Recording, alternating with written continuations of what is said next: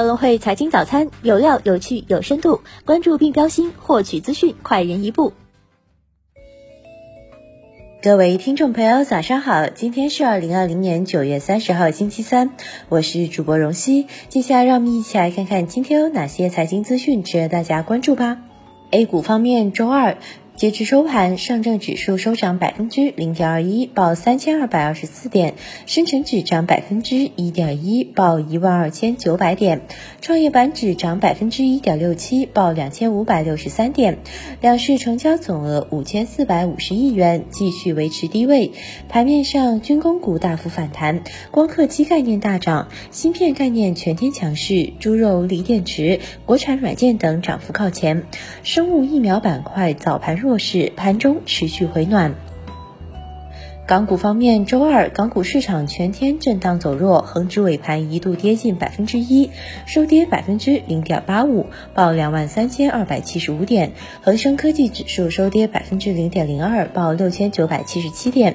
盘面上，环保猪肉板块涨幅居前，军工股、锂电池、芯片板块午后维持强势，航空内银股午后表现萎靡，教育股跌幅居前。乳制品、燃气股、内房股均线普跌行情。个股方面，中通快递首日上市涨近百分之十，华虹半导体涨超百分之十，恒大汽车跌近百分之五，中国恒大跌幅收窄至不足百分之一。美股方面，三大指数小幅收跌，其中道指跌百分之零点四八，纳指跌百分之零点二九，标普五百指数跌百分之零点四八。科技股涨跌不一，苹果跌百分之零点七六，Facebook 涨近百分之二，特斯拉跌百分之零点五一，中概股未来汽车跌近百分之十一，搜狐涨超百分之十一。此前与腾讯就搜狗私有化达成最终协议，阿里巴巴涨百分之。零点三二。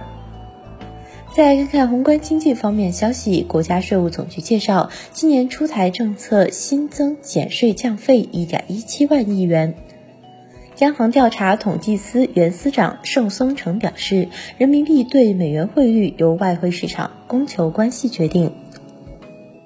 财政部决定发行二零二零年第三期和第四期储蓄国债，最大发行总额六百亿元。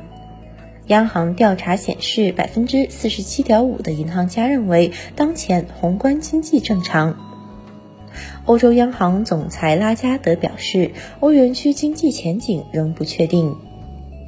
再看看公司方面消息，中通快递首日上市收涨百分之九点一七，全天成交超十亿港元。华为智能手机二季度收入占全球总收入的百分之二十，创历史新高。搜狗将私有化并成为腾讯间接附属公司。谷歌宣布明年开始对应用内购买抽取百分之三十分成。恒大物业集团有限公司向港交所提交上市申请。再来看看股市方面消息，截至九月二十九号，今年以来共有两百九十九家公司首发募资，累计募资金额达三千七百四十六点五五亿元，单家公司平均募集资金十二点五三亿元。中信旅游、阿里网络受让公司总股本百分之五，公司与阿里旅行签署战略合作框架协议。工商银行获准在境外发行不超过四百亿元无固定期限资本债券。东方财富筹划发行可转债券事项。今日重要财经事件关注：中国九月官方制造业采购经理人指数；美国上周 API 原油库存变化；日本八月季调后零售销售。以上就是今天节目的主要内容。更多财经资讯，请点击阅读原文下载更会 APP 查看。感谢您的收听，我们明天不见不散。